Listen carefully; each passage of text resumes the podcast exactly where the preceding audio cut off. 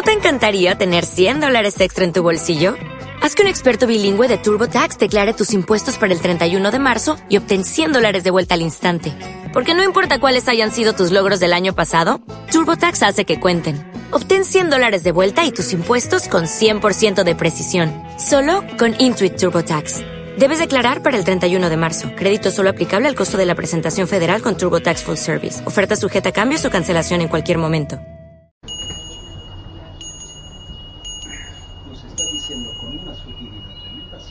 Pues continuamos entonces eh, estudiando mm, detalladamente eh, los contenidos de los distintos sueños de este paciente de la obra de Jung, de simbología y alquimia. Eh, estamos ahora en la parte del simbolismo de los mandalas, donde vamos viendo el movimiento que va ocurriendo dentro del propio proceso de movilización de los contenidos del inconsciente de este individuo y cómo se va a ir simbolizando a través de las distintas imágenes que se van a ir eh, representando o apareciendo en los distintos sueños y cómo va a ir evolucionando, cambiando de un sueño a otro progresivamente. Entonces vamos a recordar, leer, para que vean la concatenación de los a partir del sueño 10, eh, nosotros vimos la semana pasada hasta el sueño 13, por lo tanto vamos a recordar 10, 11, 12 y retomaremos, si te diera tiempo hoy, a hacer 13, 14, 15 estos tres últimos sueños. El 15 es muy amplio, todos los comentarios y todo el análisis que hace Jung, el del sueño 15. Si diera tiempo lo termináramos y si no lo terminamos la próxima sesión. El sueño 15 dice, en el Peter Hofstadt de Zurich, sueño 10, se encuentran el soñante, el médico, el hombre de la barba en punta y la mujer muñeca. Recordamos que estos cuatro personajes eh, comienzan a aparecer aquí, es cuando comienzan estos cuatro personajes, el soñante, que estaría en relación con la parte del consciente, el médico, eh, el que correspondería al non-ego, a lo que no se identifica con su propia personalidad, con lo cual no se identifica, el hombre de la barba en punta, que iría simbolizando el intelecto, aquella parte racional, fría, Mefistófeles, y la mujer muñeca, que correspondería a la parte del inconsciente que tendría que ver con el ánima, con, la, con el inconsciente en general. Esta es una mujer desconocida, la mujer muñeca, que no habla y a la que tampoco nadie habla. Hay dudas acerca de a cuál de los tres pertenece la mujer. Entonces recordábamos que el soñante representaba a su yo, ya lo he comentado, el hombre barba en punta al intelecto, la muñeca al ánima, arquetipo del ánima, y el médico pertenecería al non-ego. En el sueño 11 vuelve a aparecer el soñante, el médico, un piloto y la mujer desconocida que vuelan en un avión. Aquí veíamos este primer medio de desplazamiento que es un avión. De pronto una bola de cricket hace añicos el espejo, que es un instrumento necesario a la navegación. Y el aeroplano se precipita hacia abajo. También aquí había dudas nuevamente sobre a quién pertenecía la mujer desconocida. Y recordábamos entonces que el médico, el piloto y la desconocida estaban caracterizados como pertenecientes al non-ego, es decir, al, no al yo. Los tres son extraños al soñante. Recordábamos aquel tema de la bola de cricket que debía pasar por debajo del arco, que estaba en relación con aquella impresión visual 8, es decir, que debía conectarse con la parte inferior, con la parte de la tierra, no sublimar, no ir por encima, no eh, quedar en la parte imaginativa eh, y evasiva del intelecto, sino conectar con la parte más eh, terrenal, con la parte que correspondería a la parte instintiva, a la parte del inconsciente, y es a lo que, con lo que se relacionaba ir por debajo del arco. lo que atraviesa por arriba cae.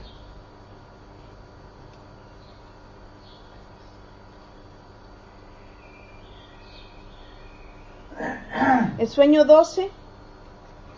Bueno, aquí recordábamos en este sueño anterior, bueno, de nuevo la mujer desconocida se asociaba al ánima que tenía en relación en el, en el caso del paciente de este individuo con la función inferior, la función indiferenciada, que en el caso de él era el sentimiento, debido a que era un individuo en el que predominaba la función racional, la función del intelecto.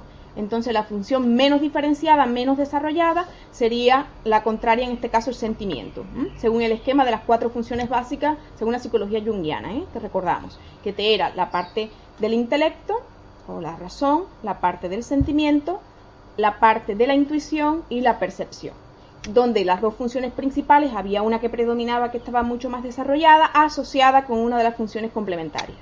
Cada una asociada con una complementaria. En el sueño 12, el soñante se encuentra en la plataforma ahora de un tranvía con su, con su padre, su madre y su hermana en una situación muy peligrosa. y vuelven a aparecer entonces el soñante con otros personajes formando de nuevo un cuaternario, una cuaternidad, cuatro individuos de nuevo. Y aquí esto nos hablaba de que había como una regresión, como una vuelta a la infancia, debido a que eh, se volvía a conectar con las imágenes infantiles asociados a la familia, al padre y a la familia en general.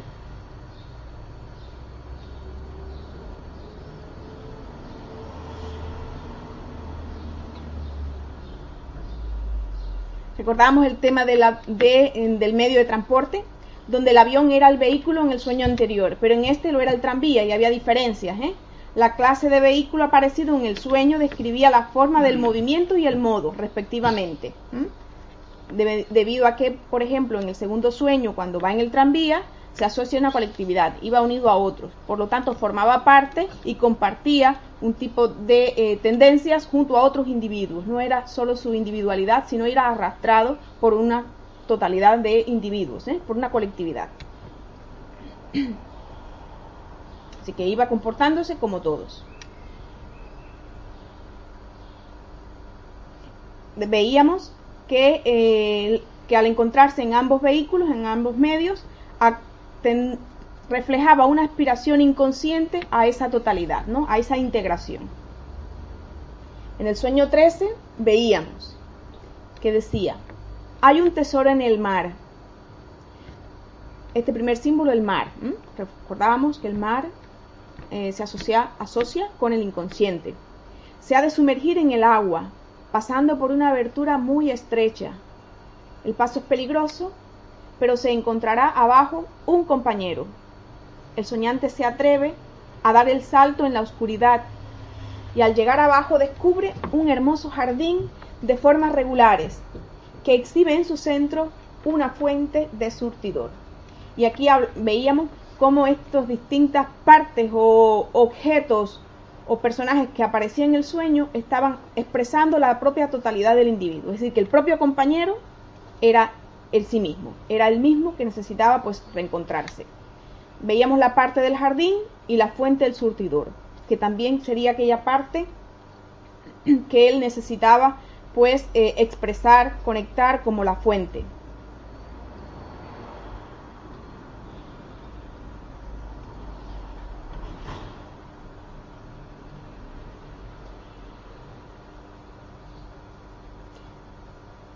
Sueño 14. Aquí es donde vamos a, comenzar hoy, a, verlo detalladamente. El paciente va con su padre a una farmacia, donde se pueden conseguir cosas valiosas a bajo precio, sobre todo un agua especial, que ya lo veíamos en el anterior sueño, cuando hablábamos de, eh, del agua, de lo que reflejaba el agua. El padre le habla del país de donde procede esta agua. Después el soñante atraviesa en un tren el Rubicón.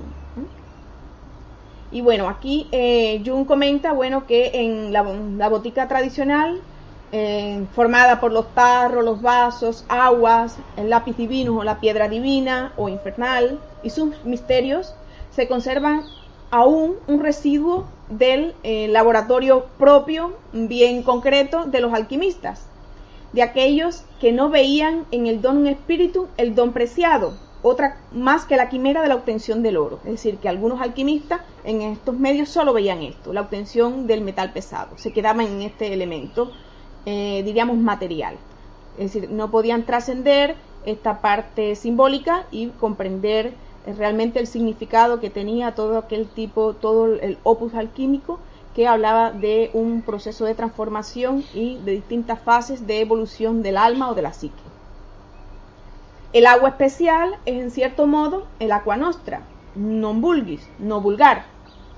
Se comprende fácilmente que el Padre le conduzca a la fuente de la vida, pues el Padre es el creador natural de la vida del sujeto que sueña. Por lo tanto, es un reflejo eh, comprensible, lógico, de que este individuo que refleja el que le induce, el que le lleva, el que le da vida, le lleve también, le conecte también con la fuente de vida. Por así decirlo, el Padre representa el país o el suelo donde frotó la fuente de su vida, pero es también en forma metafórica el espíritu que enseña, por eso. Un espíritu que nos introduce en el sentido de la vida y cuyos secretos explica según las enseñanzas de los antiguos es uno que nos proporciona la sabiduría de la tradición, por eso es que se le llama también en las iglesias el Padre, ¿no? Es el que te trata de, enseñar la sabiduría de la tradición. Ciertamente, el educador, comenta Jung, de nuestro tiempo satisface únicamente todavía esta misión en los sueños del Hijo. Es decir, todavía, solamente en los sueños es que está el Padre cumpliendo quizás esta función. Quizás a un nivel práctico, pues estamos un poco lejos de mm, lo que debería de verdad eh, ser la función del Padre y que en la imagen de los sueños, pues esta imagen paterna estaría asociada con eh, la imagen arquetípica del eh, viejo sabio, que en este caso estaba asociada con el padre, es decir, el arquetipo del sabio, del viejo sabio. El agua de la vida se puede obtener a bajo precio, pues todo el mundo la posee. Miren esto, es algo que se nos da, es algo que está, aunque bien es verdad que desconocemos su valor. Decir, que realmente no se valora y que quizás la tenemos y no somos capaces de comprender su significado y de eh, permitir que cumpla su función en nosotros. Es despreciada por los necios, porque suponen que todo lo bueno está siempre fuera y en otro sitio. Es decir, que siempre tratamos de buscar eh, lo positivo, los ideales, aquello que queremos realizar fuera de nosotros, en vez de buscarlo dentro, en vez de reconocer que esa potencialidad, que esa totalidad está en nosotros mismos, esa agua de vida está en nosotros. Descubrirla, redescubrirla, conectarnos con ella, sería aquello que nos llevaría verdaderamente a ese camino, entre comillas, de salvación.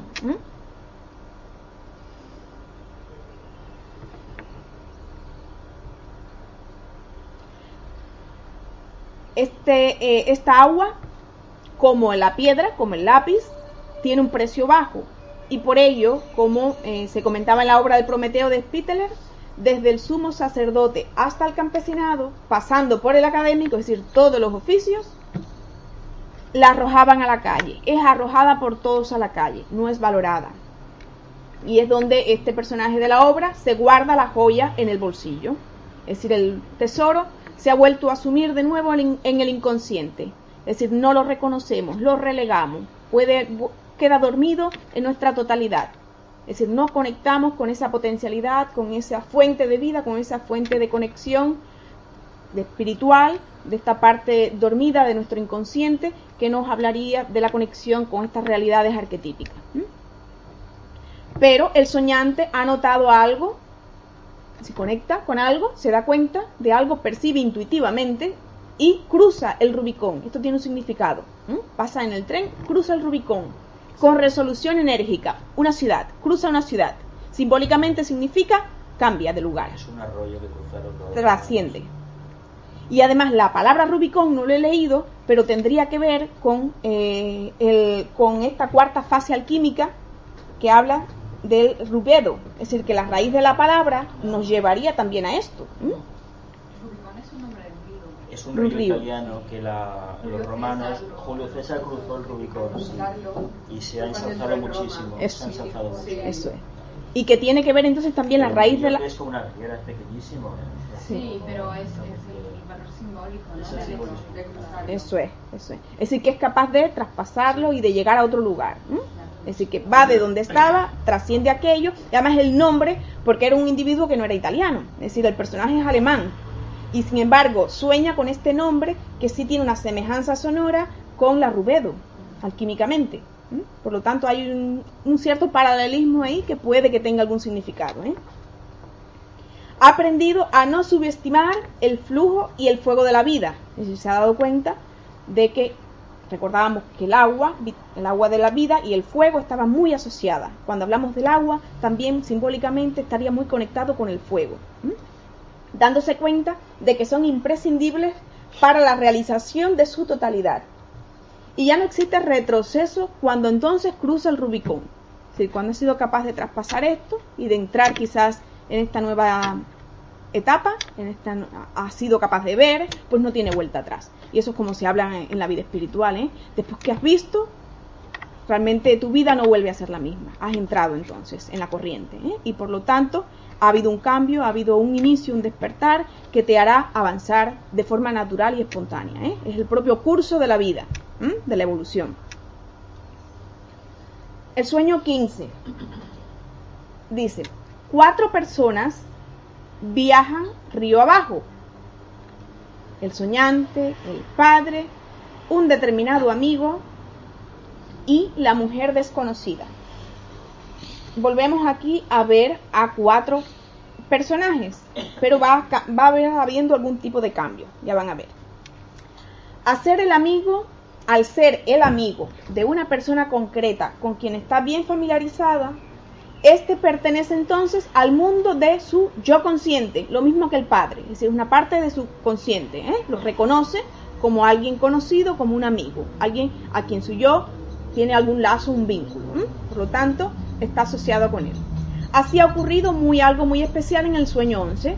El inconsciente estaba en proporción de 3 a 1, predominaba la fuerza, o la presión, la energía del inconsciente en aquella parte. era tres contra uno, individuos que reflejaban actividad del inconsciente contra uno del consciente.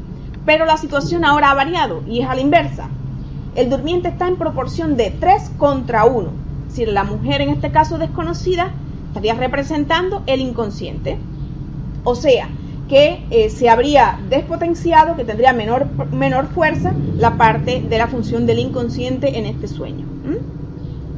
Y la razón, comentaba Jung, se hallaba en que a consecuencia mm, de esta inmersión se ha unido lo de abajo, es decir, lo del inconsciente, toda aquella parte instintiva, impulsiva que iba emergiendo a través de las figuras del ánima o del inconsciente, del non-ego, iban apareciendo, emergiendo desde abajo hacia arriba, significaría hacia el consciente, iba tomando conciencia el individuo, las iba integrando y ya podía irlas reconociendo como familiares, como relacionadas con su propio yo, con su propia identidad.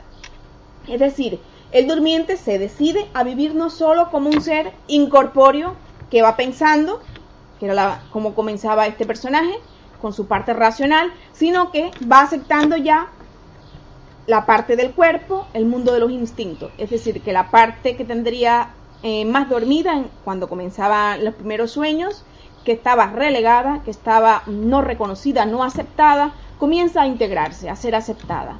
Y por lo tanto va tomando eh, mayor mm, fuerza todos estos contenidos desde un punto de vista consciente, es decir, ya son vistos, aceptados, integrados a un nivel consciente, estas energías. Es decir, aceptados y por lo tanto los comienza a realizar todo este tipo de problemas básicos del amor, de la vida, la existencia, los instintos. Y entonces comenta, se comenta que bueno, que este fue el Rubicón cruzado. Realmente ha podido ser capaz entonces de traspasar y de eh, poder aceptar e integrar en sí mismo este tipo de eh, instintos, energías, experiencias que tenía relegadas, dormidas en el mundo del inconsciente. La individuación, al llegar a ser uno mismo, no es precisamente solo un problema espiritual, sino que precisamente sería un problema de la vida. Es decir, Jung habla de esto, es decir, que realmente mm, no es solo un tema mm, ideal, eh, evasivo, lo espiritual, sino que implicaría la totalidad del ser. Cuando hablamos de espiritualidad, de individuación, realmente tendría que ver con la integración de todas nuestras funciones humanas, todo lo que tenga que ver con la totalidad de la existencia de la vida del individuo, nada que se escape. Y eso sería verdaderamente una integración, un proceso de transformación y de complementación de todas sus energías psíquicas que permitiría entonces poder desarrollar, evolucionar llegar a la expresión de esa individualidad de la que habla Jung, de esa individuación que son los términos que él utiliza, y que sería la expresión de ese arquetipo del self, del ser. La expresión del ser, que hablando filosóficamente estaríamos hablando del ego superior.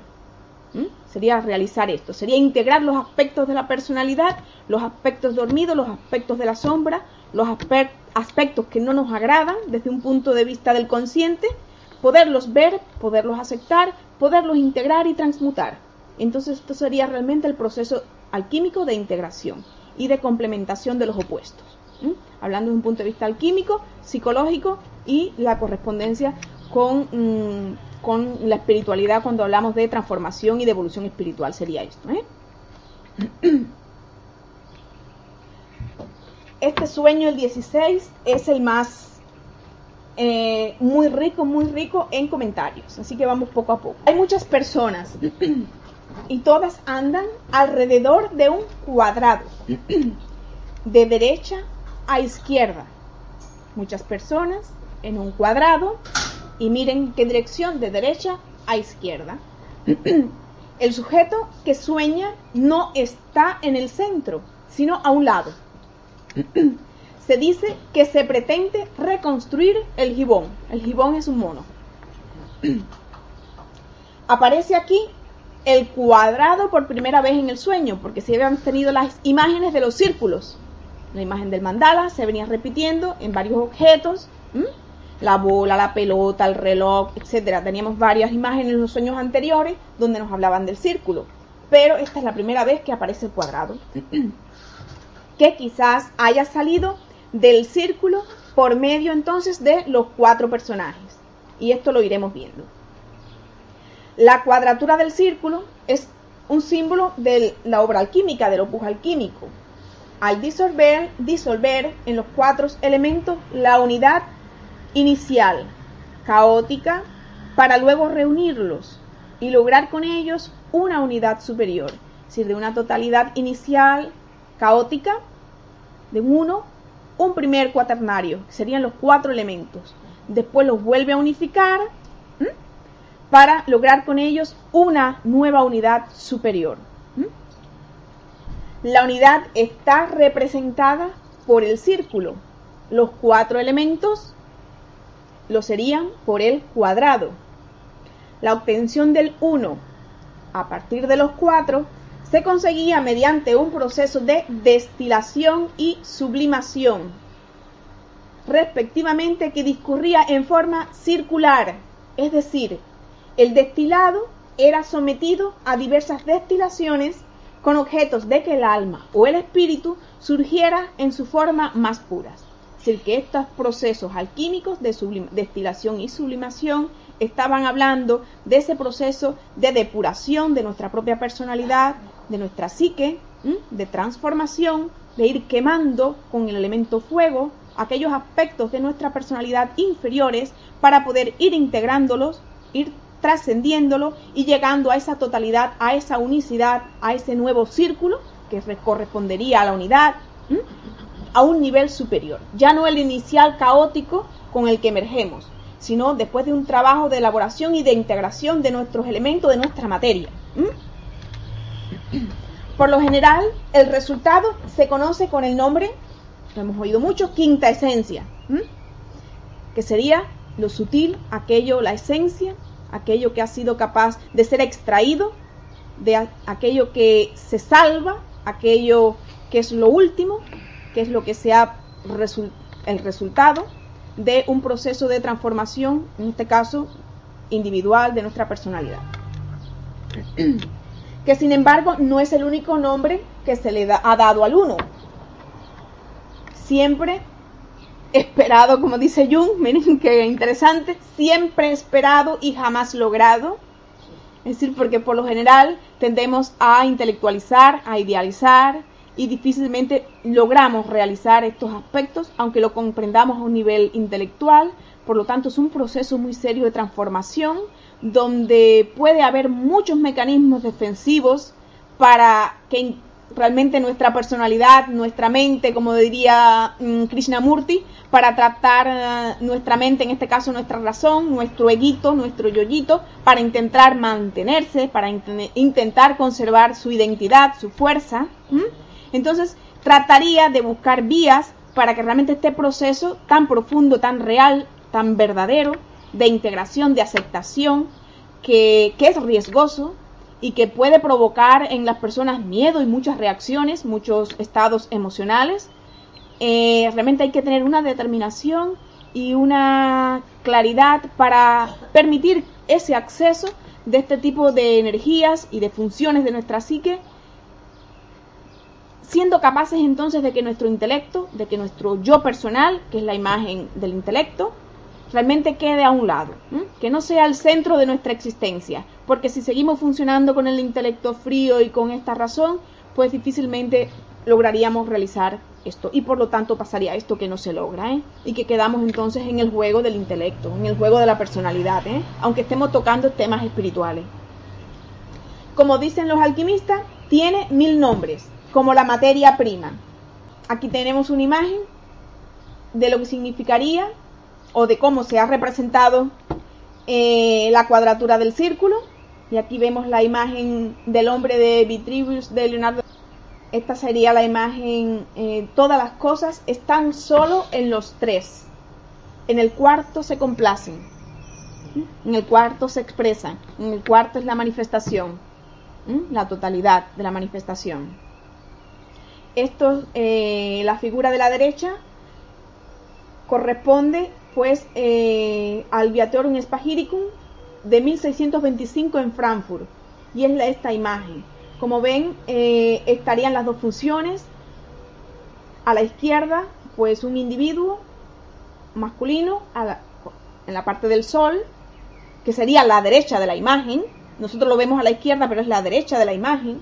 Y a la izquierda de la imagen, viéndolo nosotros a la derecha, estaría la función femenina del inconsciente.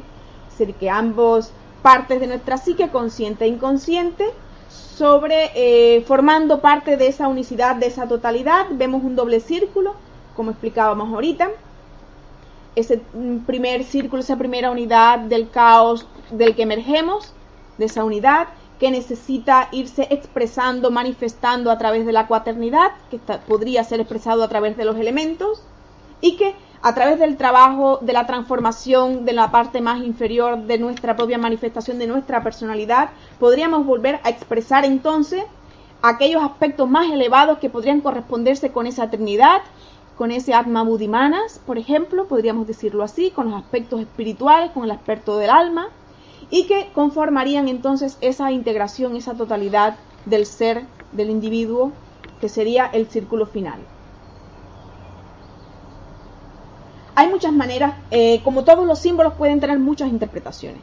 Es decir, según el tipo de escuela, según el tipo de enseñanza, según la persona que lo interprete lo que pueda percibir, pues puede dar algún tipo de puede tener algún tipo de comprensión de un simbolismo. Los símbolos son abstractos y por lo tanto reflejarían verdades, verdades que pueden tener niveles. Las verdades, no hay verdades absolutas, son verdades relativas.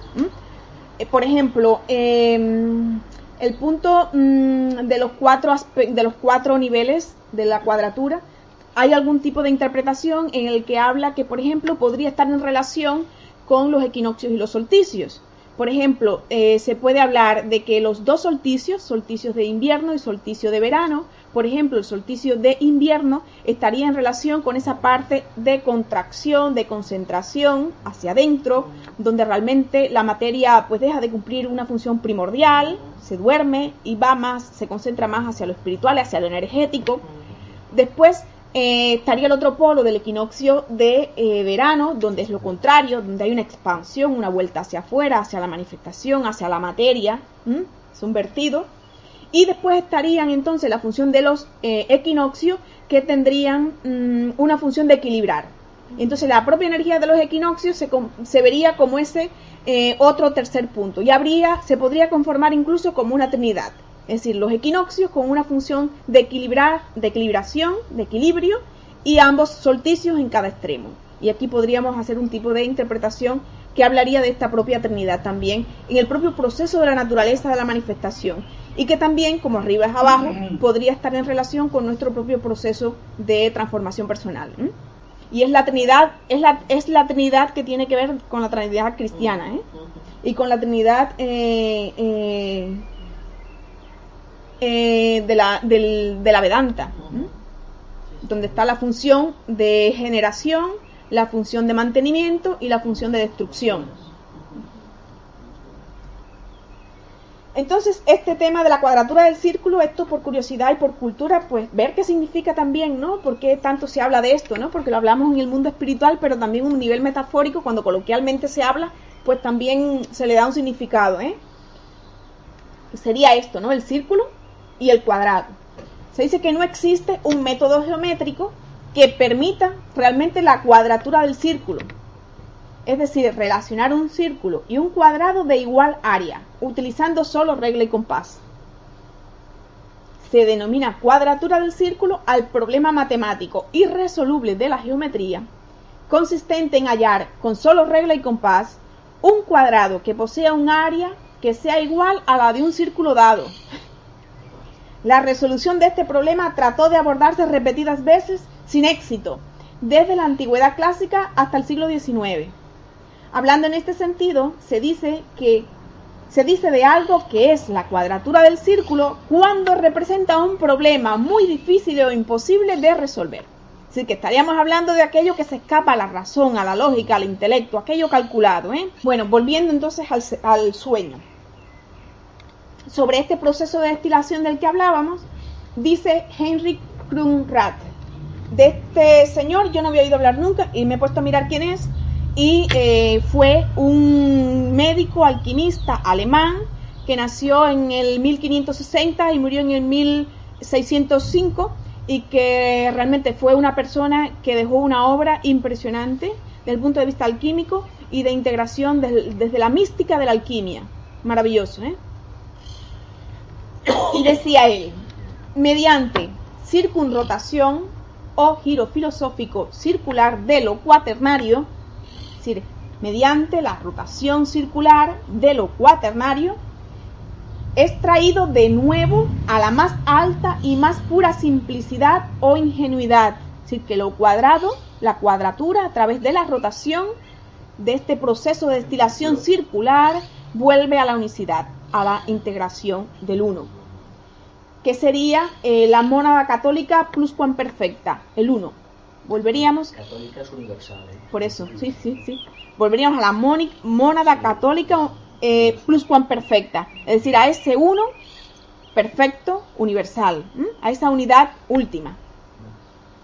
De un uno burdo e impuro se obtiene un uno sutil de pureza máxima.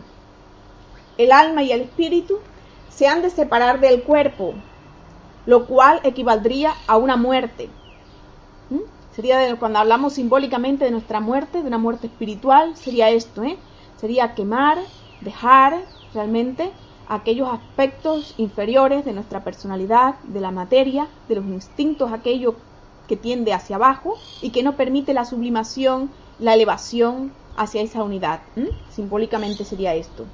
Y Pablo de Tarso decía, por eso decía, deseo disolverme y estar con Cristo también lo decía, es decir, que deseaba los aspectos de la personalidad, los aspectos de su yo personal, de su cuerpo, los aspectos materiales que les limitaban, realmente deseaba que murieran o que se disolvieran para poder unirse al Cristo, a lo que es al ser. Por ello, decía, querido filósofo, tienes que recoger aquí el espíritu y el alma magnesiae. La magnesia de los alquimistas, esto lo explicamos, no tiene nada que ver con la magnesia que conocemos nosotros en minúscula, que sería el óxido de magnesio. Para Kunrat es materia celeste y divina. Por consiguiente, la materia de la piedra filosofal, la sustancia de la transmutación o el arcano.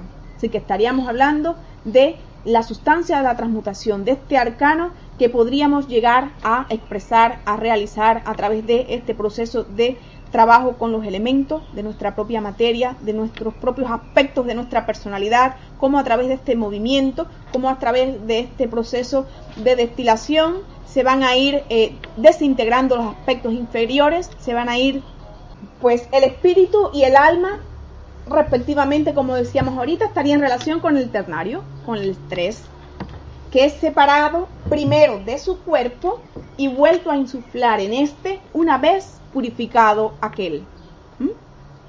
El cuerpo es el cuarto con toda evidencia. Por consiguiente, Conrad se refiere a la cita pseudo-aristotélica que dice, según la cual el círculo vuelve a surgir del triángulo inscrito en el cuadrado, y es lo que veíamos. Junto al Ouroboros, esa imagen que hemos visto de la serpiente que se muerde la cola, o el dragón que se devora por la cola, esta figura circular constituye entonces también el mandala básico de la alquimia. Ambas imágenes serían las eh, imágenes básicas centrales de todo el proceso alquímico. La presentación figurada de este motivo eh, está en Mayer, este autor, en el Scrutinium Chemicum, en el emblema 21. Cierto que Mayer comprende de forma diferente el ternario. Él dice, asimismo, afirman los filósofos que el cuadrángulo tendría que convertirse en triángulo, es decir, en cuerpo, espíritu y alma.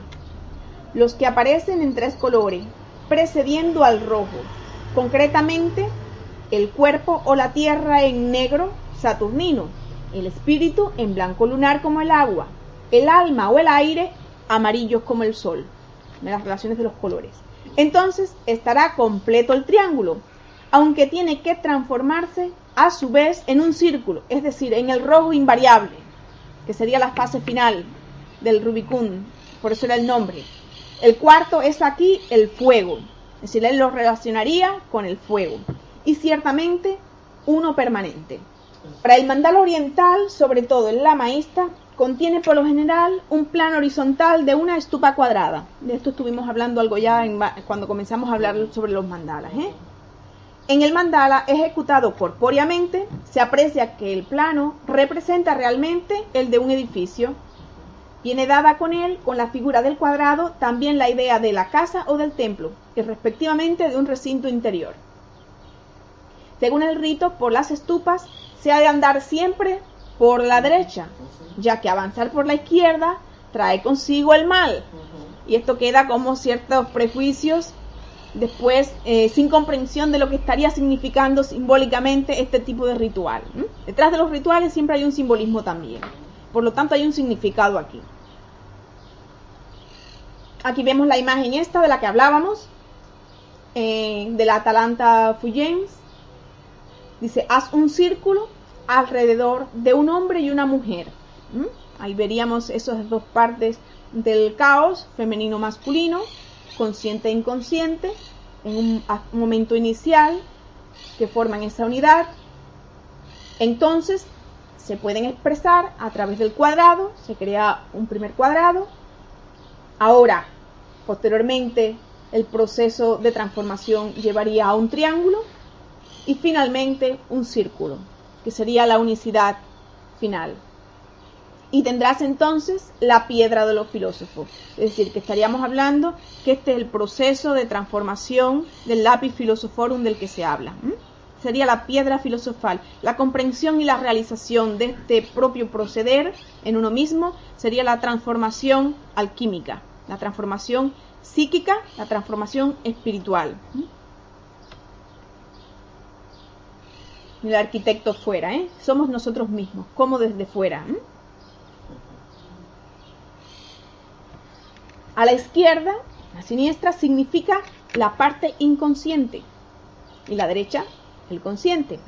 Por consiguiente, el movimiento de avance por la izquierda, que es lo que está teniendo el individuo en el sueño, equivale a un movimiento en dirección hacia el inconsciente, mientras que caminar por la derecha es lo correcto y apunta hacia el consciente decir, que no se ha habido un movimiento hacia el inconsciente, se está dirigiendo hacia esa parte.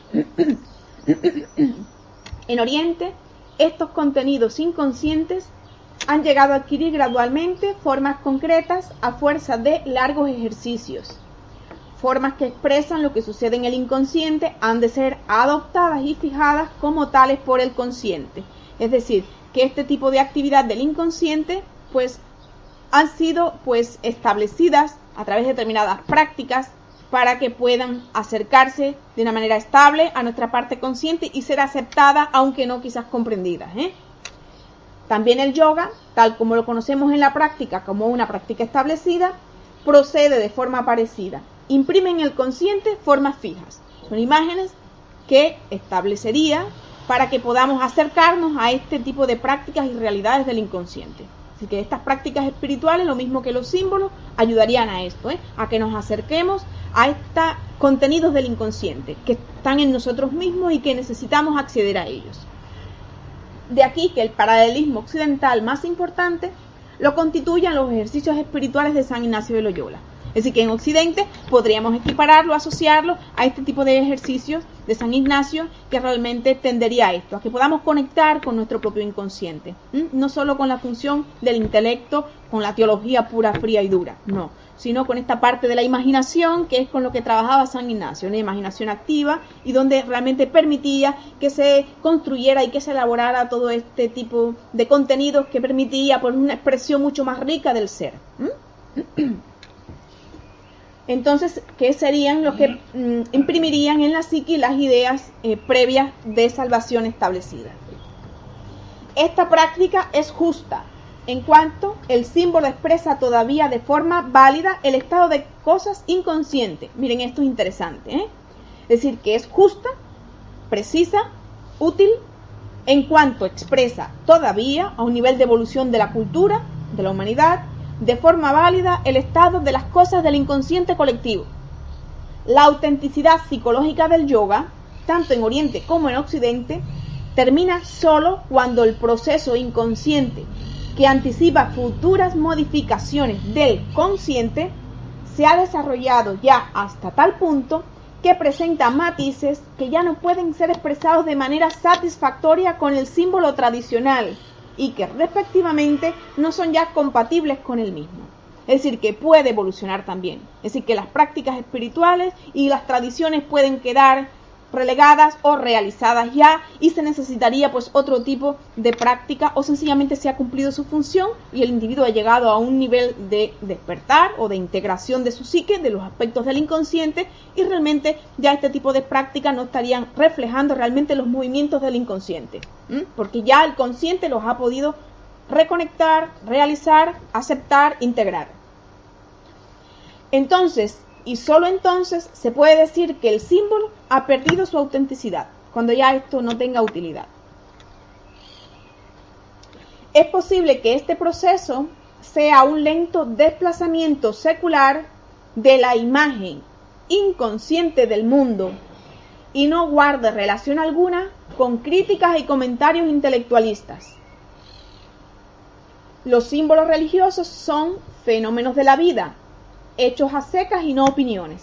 Y pone el ejemplo Jung de eh, la iglesia, de la relación o de, mm, del comportamiento que tuvo, de los planteamientos, del posicionamiento que tuvo la iglesia con eh, en la etapa en el que se hablaba de que el sol, de que giraba alrededor de la tierra y cómo a pesar de que a nivel de la ciencia se estaban descubriendo y ya se postulaba que no era así, lo mantenía la iglesia, por un tiempo lo mantuvo refiriendo esto, y que se podía sostener porque los individuos, las personas, la colectividad en aquel caso no tenían el desarrollo mental necesario como para reconocer lo otro, lo otro que se estaba postulando ya, y por lo tanto se podía sostener. Es decir, que no existe ninguna verdad cuando no hay personas que la perciban. Es decir, que tú puedes plantear algo, puedes decir una verdad, pero si no es reconocida, si no hay un reflejo en la mente o en la psique del otro, pues realmente entonces no tiene ningún tipo de aceptación, de utilidad y no es reconocida. La circunvalatio del cuadrado en sentido izquierdo podría indicar que la cuadratura del círculo pasará por el camino al inconsciente, que por tanto es así un punto instrumental de paso, que procura el logro de una meta todavía no formulada existente detrás. Es uno de los caminos que conducen al centro del non-ego, del no-yo. Camino que fue también recorrido por la investigación medieval, concretamente cuando hablábamos de la obtención del lápiz, de la piedra.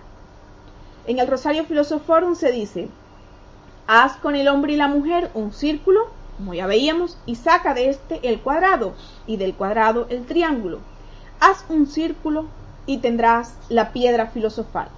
Decir, que realmente pasa por este proceso, trabaja con todos tus aspectos integra y realmente estará realizando, creando la propia piedra filosofal.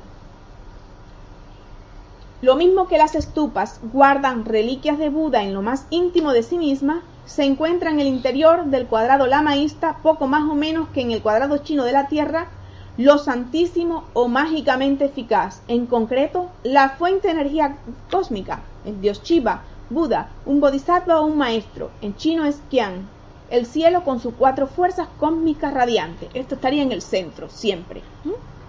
También en el mandal occidental, el medieval cristiano, la divinidad está en el centro, con frecuencia en la figura del Salvador triunfante, con las cuatro figuras simbólicas de los evangelistas. El símbolo del sueño contrasta ahora de manera más viva con estas máximas representaciones metafísicas, pues ha de ser reconstruido en el centro el gibón, un mono sin lugar a dudas. Es decir, que en el centro lo que se va a reconstruir es el gibón. Y él, ahora lo vamos a comentar, pero no está en el centro, el soñante, el soñante queda a un lado, no está en el centro. Lo que se va a reconstruir es ese gibón, ese esa imagen arquetípica del hombre, que necesita, que necesita ser vuelto a reconstruirse integrando los aspectos animales, los aspectos básicos, los aspectos instintivos, los aspectos no aceptados desde el punto de vista consciente. Nos encontramos de nuevo aquí al mono, que aparece por vez primera en el sueño 22, donde da motivo al pánico y una intervención eficaz del intelecto. Ahora debe ser reconstruido, lo que posiblemente no significa otra cosa, sino que debe ser recompuesto el antropoide, la arcaica realidad del ser humano.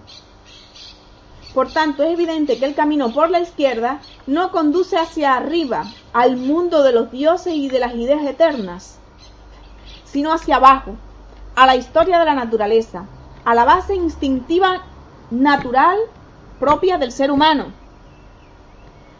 Se trata, por consiguiente, de un misterio dionisíaco.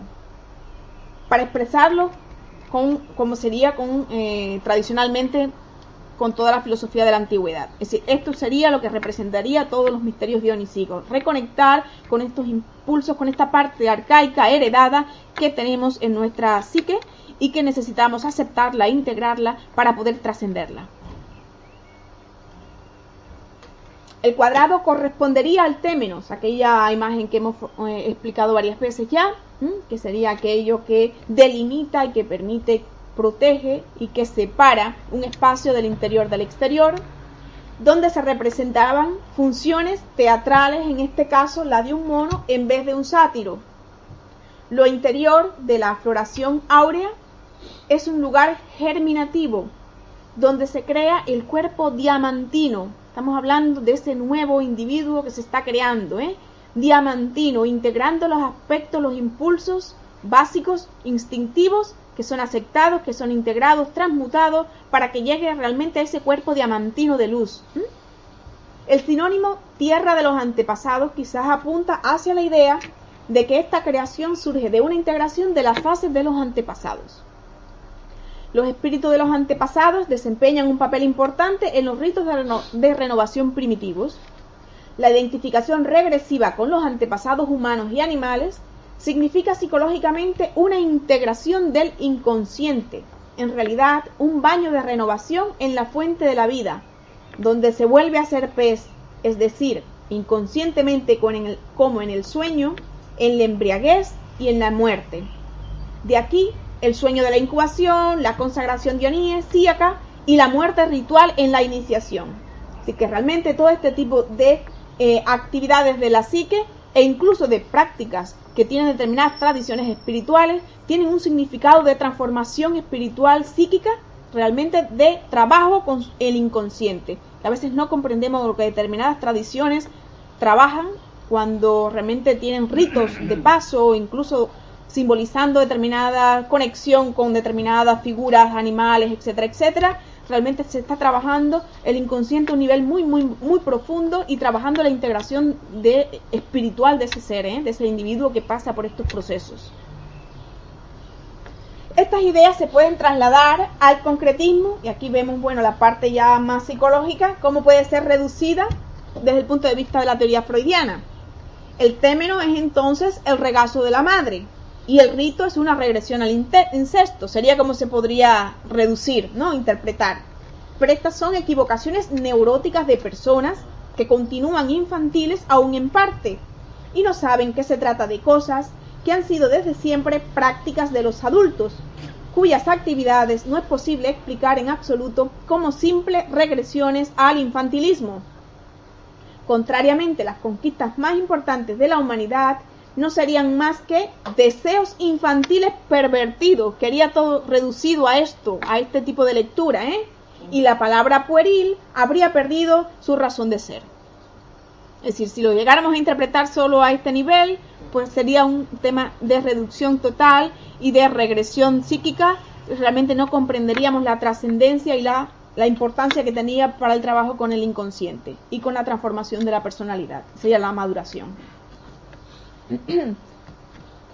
Dado que la alquimia en su expresión filosófica se ha ocupado en problemas en parte muy evidentes, lo que interesa a nuestra psicología más moderna, explica Jung, quizás revista alguna importancia considerar un poco más a fondo el motivo onírico del mono que se debe reconstruir en ese espacio cuadrado. En la gran mayoría de los casos, la alquimia identifica su sustancia de transformación con el argentum vivo y con el mercurio. Químicamente, este término corresponde a un metal. Filosóficamente, en cambio, con el espíritu vitae, incluso el alma del mundo.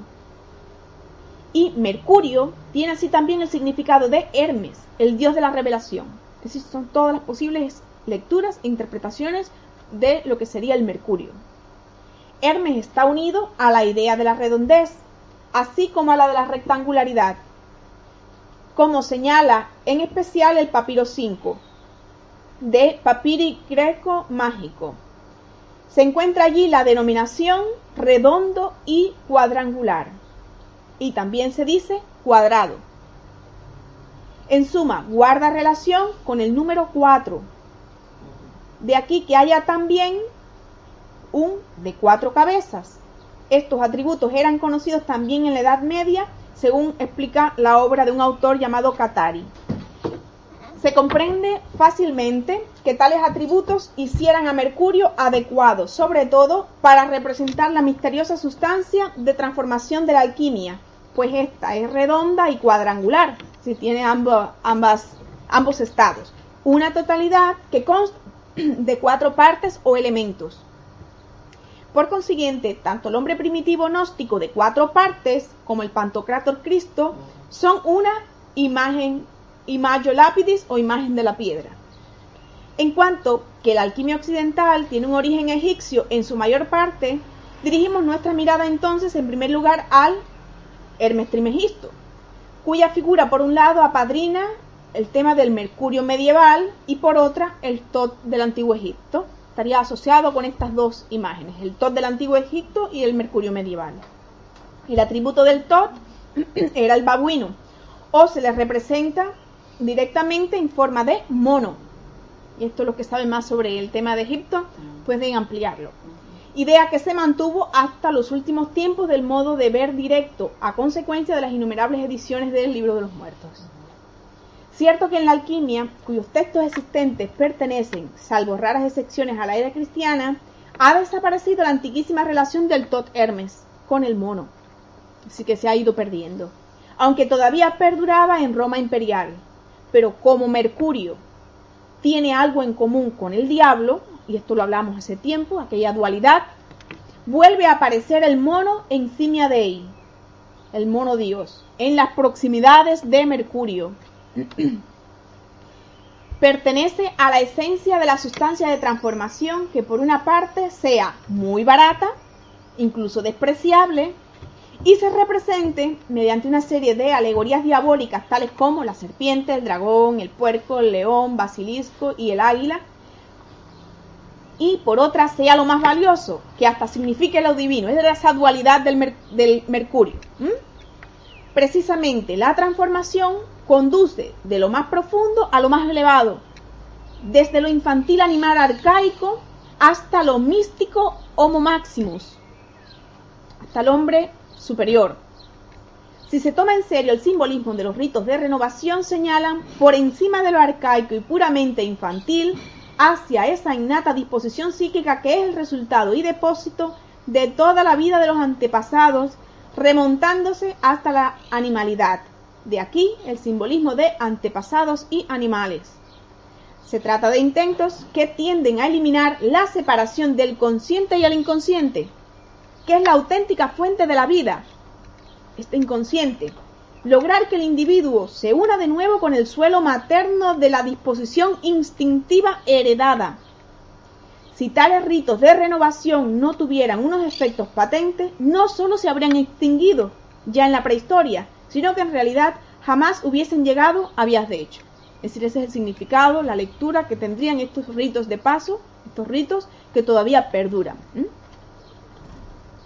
Nuestro caso, el de soñante, demuestra que aunque el inconsciente está alejadísimo de las primitivas ideas de ritos de renovación, está claro, este señor no conoce nada de eso, el inconsciente, sin embargo, se aprovecha del sueño para intentar aproximarlas de nuevo al consciente.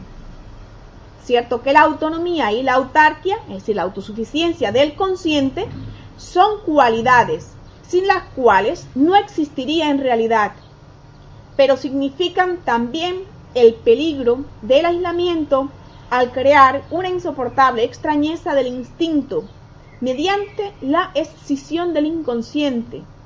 Y la carencia de instintos es la fuente de innumerables errores y extravíos. Miren esto, la carencia de los instintos, cuando solo funcionamos con la mente fría racional y no escuchamos a esa otra parte, realmente caemos entonces en estos tipos de problemas, extravíos, desviaciones, errores de nuestra propia vida, ¿eh? que nos vamos dando cuenta y aprendiendo.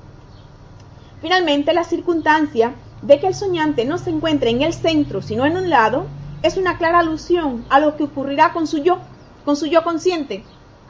No podrá exigir ya más el puesto central, sino que habrá de contentarse probablemente con el puesto de un satélite, o al menos con el de un planeta que gira en torno al Sol, es decir, al mono. En este caso, al nuevo hombre que se está generando, que se está creando, que no sería solo, partiría de la parte de nuestro consciente, sino la integración de todos los aspectos relegados, dormidos, reprimidos. Es evidente que el importante lugar del centro está destinado, como decíamos, al gibón que se pretende reconstruir. El gibón que pertenece a los antropoides es, merced a su parentesco con el hombre, un símbolo apropiado para dar expresión a la parte de la psique que enlaza con lo infrahumano.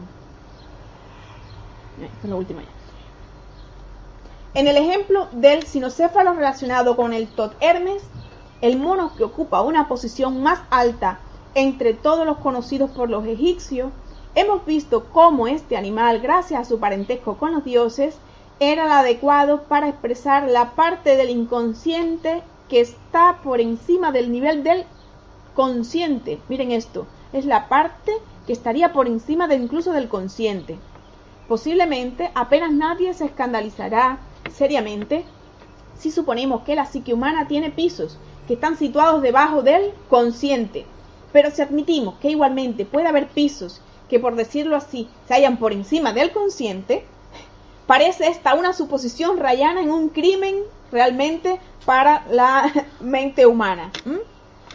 Dice Jung que según sus experiencias, el consciente solo puede reclamar una posición central relativa, relativa, y ha de tolerar que en cierto modo la psique inconsciente la rodee por todas partes y sobresalga. Los contenidos inconscientes hacen que el consciente enlace hacia atrás con condiciones fisiológicas por un lado y premisas arquetípicas por otro. Pero también se anticipa hacia adelante mediante intuiciones, es ambas direcciones, ¿eh? hacia abajo, hacia el pasado y hacia el futuro, proyectando. Las cuales, a su vez, estas intuiciones están condicionadas en parte por arquetipos Este sería el inconsciente colectivo que conecta con el pasado y con lo a realizar. Y en parte por percepciones subliminales que están en armonía con la relatividad espacio-temporal del inconsciente.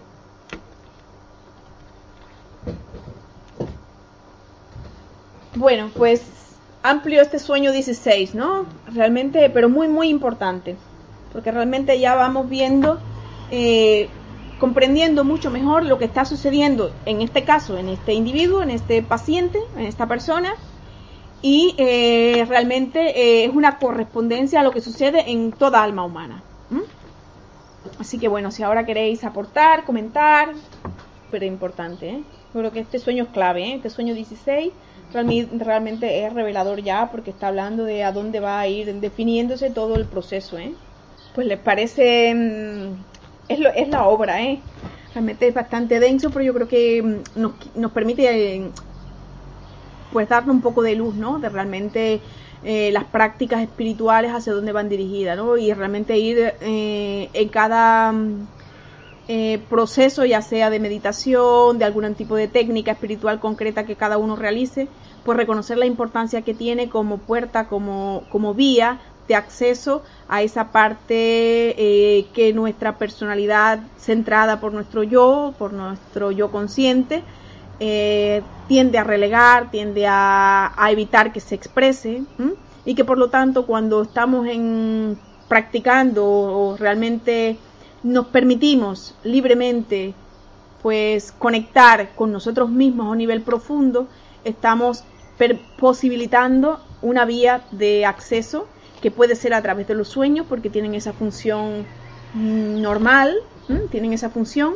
de que el inconsciente pueda irse expresando y que cuando recordamos los sueños, pues podamos irlo aceptando y acercándonos a estas realidades. Esto es una vía, la vía de los sueños, pero después las vías distintas o de meditación o determinadas prácticas concretas espirituales, pues van encaminadas a esto también, aunque no nos lo digan, ¿eh? No nos lo dicen. Y cuando hay experiencias determinadas, importantes, psíquicas, es donde viene la crisis y es donde viene el problema y es donde pueden confundirse con problemas de tipos mentales, psíquicos, psiquiátricos, ¿eh? y aquí es donde estarían las emergencias espirituales, entre comillas. ¿eh? los que dirigen estas técnicas a veces no están tampoco formados, hmm. tampoco lo pueden explicar. Exactamente. Normalmente aquí en Occidente. Y, y, el riesgo de personas con problemas mm, psíquicos importantes que puedan tener acceso a determinadas prácticas también, es decir, ambas cosas. Número uno, que sean mal comprendidos personas que sencillamente están en un proceso de transformación, un proceso de despertar a través de distintas experiencias concretas en la medida en que han conectado con las vivencias del inconsciente y otras personas que eh, ya de por sí, mm, por X motivos, tienen determinados tipos eh, de problemas psíquicos que realmente cuando entren en, prácticas determinadas pues sería muy peligroso y muy riesgoso porque permitiría una mayor desintegración de un yo que quizás no esté bien integrado en el caso de la psicosis por ejemplo empeoraría mucho más ¿eh? en vez de ayudar lo que hace es desestructurar mucho más porque antes de mm, diríamos de destruir o de quemar este yo inferior necesitamos que esté que haya un yo sólido que haya un trabajo de la personalidad que haya una personalidad fuerte estructurada que pueda ser transmutada. Primero hay que elaborarlo. El niño tiene que crecer, tiene que pasar por todas las etapas. La verdad que eh, puede que en personas que, que, estén realizando algún tipo de práctica, meditación, etcétera, etcétera, y no tengan una base quizás psicológica o de los aspectos psíquicos, entre comillas, o de, lo, o de a dónde nos pueden llevar a un nivel profundo espiritual determinadas prácticas, pueden, si no son conscientes de esto, número uno, no poder ayudar al individuo, interpretarlo como que ha perdido la cordura, como que está enfermo, ¿no? Y, y al revés, quizás lo que necesite la persona es un acompañamiento, ¿no? Y una normalización de sus experiencias.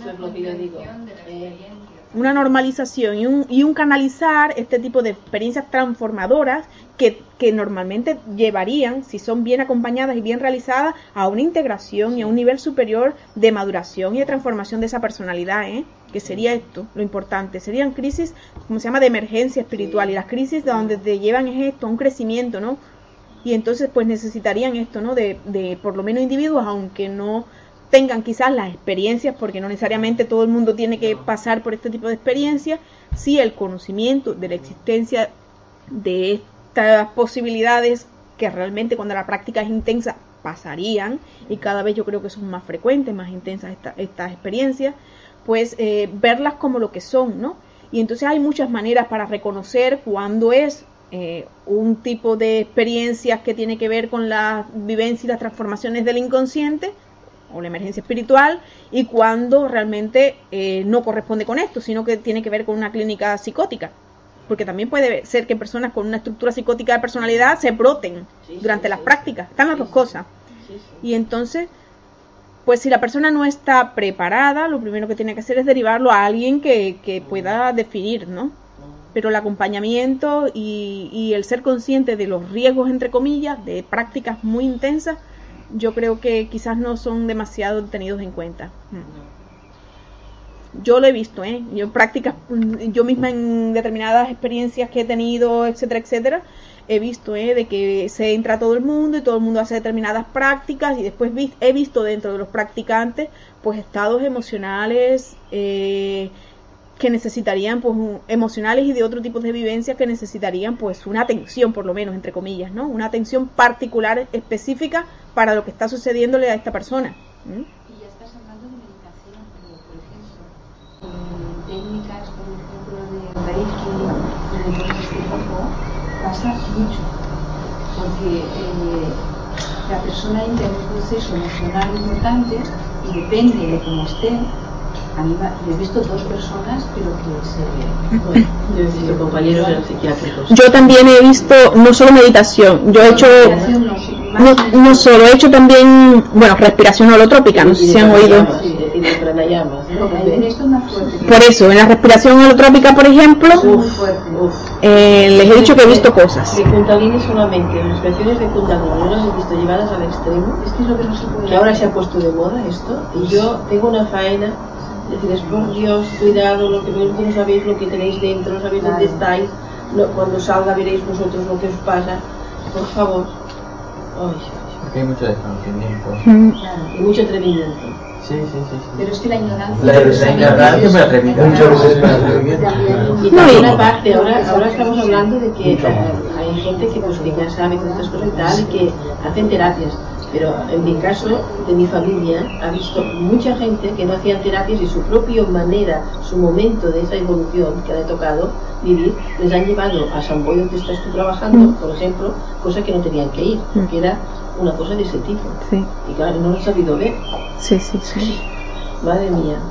No, pero yo creo que cada vez se va aceptando más y comprendiendo más este tipo de fenómenos. Por suerte. Y más en los ambientes, todavía quedan cosas, ¿no? Pero cada vez se va normalizando mucho más y, y bueno, no sé si es que soy muy positiva, pero creo que sí que, que, por ejemplo, todo el movimiento transpersonal en particular, el movimiento transpersonal en particular, pues se dedica, el movimiento de psicología transpersonal, pues se dedica mucho a estudiar este tipo de fenómenos, ¿no? Y cada vez, pues, pues es más serio este movimiento, ¿no? Lo que no son no somos o son demasiadas las personas que se dedican a ello dentro del campo de la psicología y la psiquiatría pero ya como movimiento dentro de la psicología es la cuarta fuerza, el cuarto movimiento, y ya estos tipos de experiencias y vivencias son reconocidas y se ve la importancia y la trascendencia que tiene ¿eh? de que sean bien comprendidas, reconocidas y tratadas. hay que luchar contra la evitación fóbica típica del, cognitivo conductual. Sí. allá todo es negar, sí. evitar, minimizar. Sí, pero, pero yo diría no ver, no, ver, no ver todo lo que está dentro de la black box. Sí, sí, sí. Sí, sí. Lo dejamos todo allá y lo dejan. Me meto en el... Les ponen fármacos y ala. O pautas, ah, pautas para registros. Sí. Para atacar. Para poner el otro estanco, en vez de integrar, para separar por estancos. sí, sí, sí, sí, sí, eso, eso yo quiero. ¿Lo has visto? ¿no? No hay, no hay posibilidad, bueno, hay, pero muy circunscrita sí. poder. Pues eso es nuestra lucha, ah. abrir puertas. Sí. Porque ya que estáis metidos en esto, pues abrir puertas, porque aparecen muchos humanos, muchos seres con esto. Pero se está yendo rápido ahora, ¿eh? yo estoy viendo en dos años unos cambios tremendos con el tema del grupo de mindfulness de atención plena, que están en sitios muy, muy punteros dentro incluso hasta del CAP. Lo vimos aquel día en la chica que ella que fue al retiro. Sí, esta era una, pero es que, es que son, hay bastantes. ¿eh? Sí, sí, hay sí. otra que es de Médicos Sin Fronteras, que es la que, la que está llevando, ahora ha estado tres meses en Nepal en un monasterio budista Es decir, otra que está en la, en la ¿cómo se llama? En las prisiones de mujeres, otro que está, o sea, está viendo mm, cada vez más eh, dentro del sector, bueno, en el curso de, que hubo en julio, ya os dije que había 90 personas y habían 40 que eran psicólogos, no sé cuántos psiquiatras, no sé cuántos eh, eh, enfermeras, o sea, dentro del mundo sanitario, mucha gente, y este año va a volver a ver otra vez, o sea, quiere decir, está en muy poquitos años, está viendo un cambio En las jornadas ese fue el tema que tratamos nosotros en Madrid, que, bueno, se puede resumir aquí algún día, otro día, ¿no? Eh, sí, bueno, la presentación la hemos entregado y la colgarán en la web de la sección pero que en principio trataba esto. Principalmente nos centramos en el mindfulness porque es lo que más frecuentemente se está utilizando. Hay tres, hay tres grandes, bueno, en el retiro lo comentamos, ¿no? Que hay tres eh, prácticas que, son las que ahora mismo están, diríamos, formalizadas dentro de los sistemas de salud, de sanidad, ¿no? y de psicología, psiquiatría, salud mental, que uno es el mindfulness, es decir, la reducción del estrés a través del mindfulness, eh, la otra sería la mm, aplicación eh, utilizando el mindfulness eh, y asociado a cognitivo-conductual, que surgió a partir de la integración de la experiencia del mindfulness de John Kabat-Zinn con elementos cognitivos conductuales y después está mm, la escuela que tiene que ver con bueno con lo que espero hacer ahora en, en julio que tiene que ver con el balance emocional que aquí se integrarían aspectos del budismo desde la línea budista tibetana meditativo, desde la comprensión, desde el trabajo con las emociones y eh, integrando con aspectos de la psicología también cognitivo-conductual eh, por, mm, por, un psicólogo que se llama Paul Ekman, que es bueno bastante reconocido, etcétera, etcétera, por el trabajo con las emociones, expresión facial, etcétera, etcétera, y que han creado pues un sistema eh, integrando aspectos de la psicología y de la ciencia de la mente del budismo para trabajar con las emociones, con pautas determinadas, etcétera, etcétera. Y bueno, esto está regularizado, formalizado, etcétera. Estas tres líneas ahora mismo a nivel de la práctica mm, tan en equipos de salud mental, pues son tres líneas reconocidas, serias y con montones de investigaciones que bueno, que aquel día enumeramos algunas y muy muy importante. Yo creo que las neurociencias en particular y la salud mental en, también en general, todo incluyendo neurociencias, porque el complemento de la ciencia serían las neurociencias, ¿no? Es que hallazgos podemos encontrar en el cerebro, en el cuerpo, a través, en, individuos que realizan determinadas prácticas espirituales, ¿no? Que hay una correspondencia y es lo que la ciencia intenta demostrar y cada vez las, eh, los hallazgos son mucho mayores y que contrastan, ¿no? Que, que, dan como una certeza de que realmente la, la contraparte subjetiva psíquica de lo que está ocurriendo en el individuo va provocando cambios en el propio cerebro y que se van instaurando y que se van estableciendo. Entonces, es decir, que realmente nos vamos construyendo y regenerando a un nivel incluso físico. Esta regeneración humana de la que hablamos no solo una regeneración de los aspectos psicológicos, subjetivos, ideales. No, no, no. Realmente nuestro cerebro puede cambiar. Y esa es la plasticidad neuronal. Realmente podemos irnos construyendo a nosotros mismos según lo que hagamos con nuestra parte consciente y con toda esta integración de la totalidad de nuestro de nuestra energía, de nuestra psique. ¿eh? Fíjate que Kabat-Zinn realmente fue el precursor en ese sentido hace 30 años, hmm. en el que a partir de ahí habido todo lo demás, porque lo que, lo que le dijeron de un buen criterio fue haz un protocolo bien hecho con unos que se pueda esto constatar y a nivel científico demostrar que ha habido pues, realmente curaciones, que ha habido, y bueno, esto es lo que han estado haciendo durante miles de personas. Pero a partir de ellos han habido todas esas cosas. Eh, pero al principio de todo, suerte que él habló con el Dalai Lama, porque tuvo eh, de los fundamentalistas budistas le dijeron que estaba haciendo algo terrible porque estaba totalmente destruyendo lo que era el, budismo, ¿no? Y los que son vipassana, vipassana, pero es que no tiene nada que ver porque hacer vipassana es hacer vipassana que está perfecto y hacer el, a nivel de la reducción de estrés a través del protocolo de, de atención plena está hecho para eso otro. Lo que pasa es que se recoge, que es lo que le dijo, en ese caso, el Dalai Lama le dijo, tú haz lo que estás haciendo porque lo importante es el fin. es decir, lo importante era la intención del por qué se hacía. O sea, el, por qué estaba haciendo esto, porque había un sufrimiento. importante, que ¿quién enviaban? Enviaban los médicos de, todos los sitios a la, gente que no sabían qué hacer con ella. Mm. Y gracias a ese tratamiento que, se fue ampliando y mejorando y todo eso, esas personas iban mejorando. Y eso es lo que estamos diciendo. Es que realmente mejoraban física y psicológicamente, sí, sí, Sí. la plasticidad, claro, y ahora hay pues eh, aparatos para poder demostrar que las neuronas realmente se han regenerado. Y a donde vas ir tú, eso, eso, es una maravilla porque realmente ya se está haciendo desde otra... Todo es lo mismo, pero con, con elementos un poco diferentes y que el resultado va a ser... De la práctica, lo que diferencia es el tipo de práctica concreta que se elija pero todas van a provocar un cambio eh, de la atención, del nivel de relajación y a nivel neuronal pues provocarán cambios concretos. Hay investigaciones, no solo con el mindfulness, el mindfulness lo que es bastante popular, pero desde antes del mindfulness ya se había investigado, por ejemplo, las prácticas del Zen. De esto viene de los años 50, 60, 70 ya se viene trabajando con el Zen a un nivel científico, viéndose los cambios electrocefalográficos, viéndose los cambios a nivel muscular, etcétera, etcétera. Es decir, se ha investigado ya la meditación, desde antes se venía investigando los efectos de la meditación sobre el cerebro, sobre la salud, sobre el cuerpo. Lo que este es un sistema concreto para la terapia. Es decir, sí se investigaba dentro de los meditadores los efectos que tenía. Ahora lo que están creando son sistemas para la terapia dirigidos al cambio Mm, determinados objetivos, dependiendo de lo que sea, utilizando aspectos de la meditación. Que no, mm, quizás a un primer momento, y claro que está claro que el objetivo no es una transformación espiritual, sino un mejoramiento de síntomas, un mejoramiento del sufrimiento humano, que en el fondo es la esencia del budismo, no importa cómo le llames, porque no tiene que, que ver con la ideología, con la filosofía, como por ejemplo la práctica del vipassana. En el vipassana va a practicar cualquiera.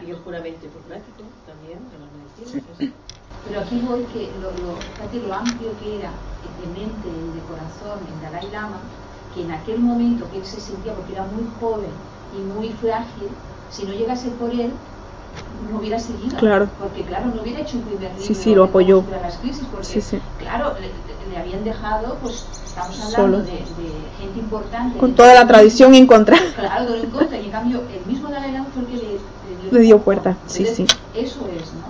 Y, y en este caso, pues lo más importante de todo es que se ha ido a buscar la ayuda que eh, pues en todos los otros campos de la medicina no sabían qué hacer. O sea, que los tenían como, bueno, llévalos a, vamos a dejarlos allí. Y ahora se está viendo que sirve pues a nivel psiquiátrico, que sirve a muchos niveles y cada vez se va a ver más. Y además se va a ver más a nivel también de, de prevención. O sea que yo pienso que esto lo veo de una manera optimista, que si esto ha pasado, claro, ha hecho muchos años que hubiera, ¿no? Pero ahora está como habiendo como un, desenlace rápido. Eh, a lo mejor en cuatro o cinco años esto está yendo... Sí, sí, sí, sí, se va normalizando. O sea que vais a estar muy bien. bueno. Por otra parte hay que luchar también contra las modas. Totalmente, oh, totalmente. eso también todo, todo cristaliza. Hay un, como una... Sí mundo muy raro. De eso Choyan Trumpa tiene un libro que se llama el sobre el materialismo espiritual. Sí, porque todo, todo, se cristaliza. Y si se cristaliza... Sí, sí. Aquí, aquí es la lucha eterna. Sí, pues no tengas miedo. Tú... Dale, caña, que dicen. Bueno, pues muy bien.